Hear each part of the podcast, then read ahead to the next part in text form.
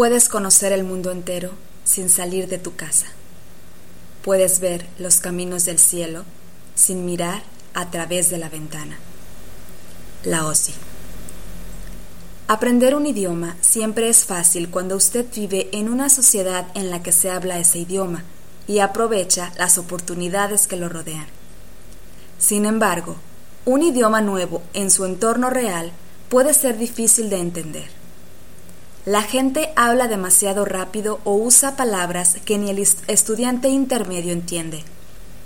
La falta de fluidez puede causar vacilaciones en determinadas situaciones y esto es agotador. En estos casos, siempre me resultó útil crear mi propio mundo del idioma, un mundo de contenidos lingüísticos significativos que se puedan escuchar o leer sin presiones hasta que pude dominar el japonés. Y aun cuando vivía y trabajaba en japonés, todavía buscaba lecturas avanzadas en japonés con contenido significativo y listas de vocabulario para leer. También escuchaba repetidamente cintas interesantes para tener mayor confianza al usar ciertas frases y palabras. Actualmente Continúo escuchando material interesante en idiomas que hablo con fluidez.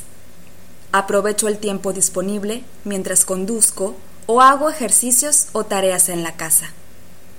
Existe una gran cantidad de libros en formato de audio que se pueden disfrutar utilizando la última tecnología del audio portátil.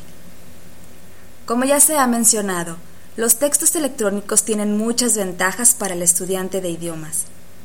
Existe una gran cantidad de productos de aprendizaje de idiomas que sacan provecho de las características interactivas de los textos electrónicos. Habitualmente, disfruto mucho leyendo en idiomas extranjeros en Internet y utilizo el sistema The Linguist para incrementar mi vocabulario en estos idiomas y guardar muchos de estos artículos como parte de mi biblioteca de idiomas en constante crecimiento. En situaciones en las que se estudia un idioma extranjero, lejos del entorno nativo, crear este mundo personal del idioma es fundamental.